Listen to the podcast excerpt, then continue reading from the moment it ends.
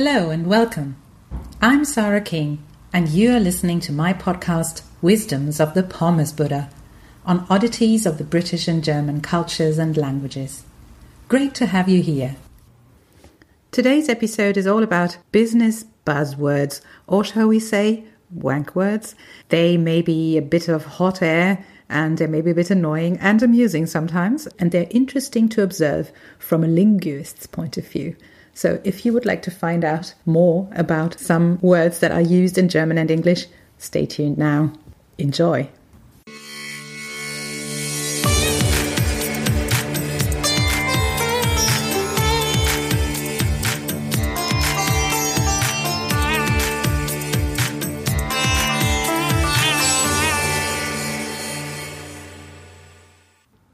The other day, I witnessed an incident or shall we say, an act of communication that made me think of a certain type of office game. I was sitting in a cafe in Cologne when a group of business people walked in. As they had turned up late, the table they had booked had been given away. This prompted one of the suits to ask whether it was still possible to find room for six. Only he didn't say possible. He said, and I'm deeply sorry for those who don't speak German, as this is untranslatable, ist das darstellbar? Darstellbar is one of those smokescreen words that are used excessively by many business people to make what they really mean sound fancier, such as lean in or own the room. I believe the correct technical term for such expressions is wank words. So my gut association was with the fine game invented to make boring meetings.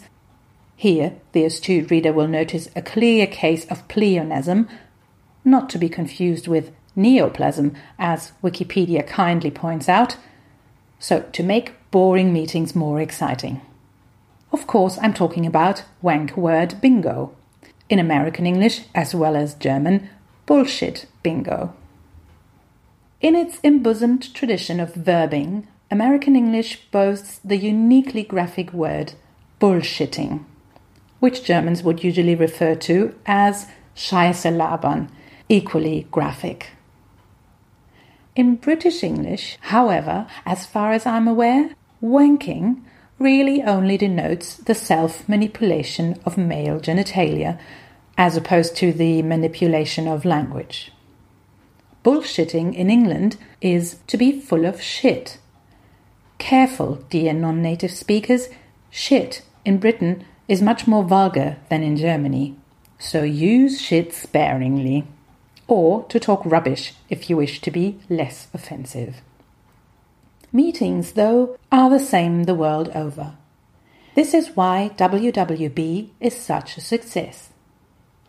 And now for some practical application. I found this lovely Bullshit-o-Mat online on the pommesbuddha.com website to generate your own manager phrases in German. Enjoy. Next week, let's go back to Cornwall for a little while. The Pommes Buddha says, Vom Learning her habe ich einiges mitgenommen. That was it for today. Thank you so much for listening.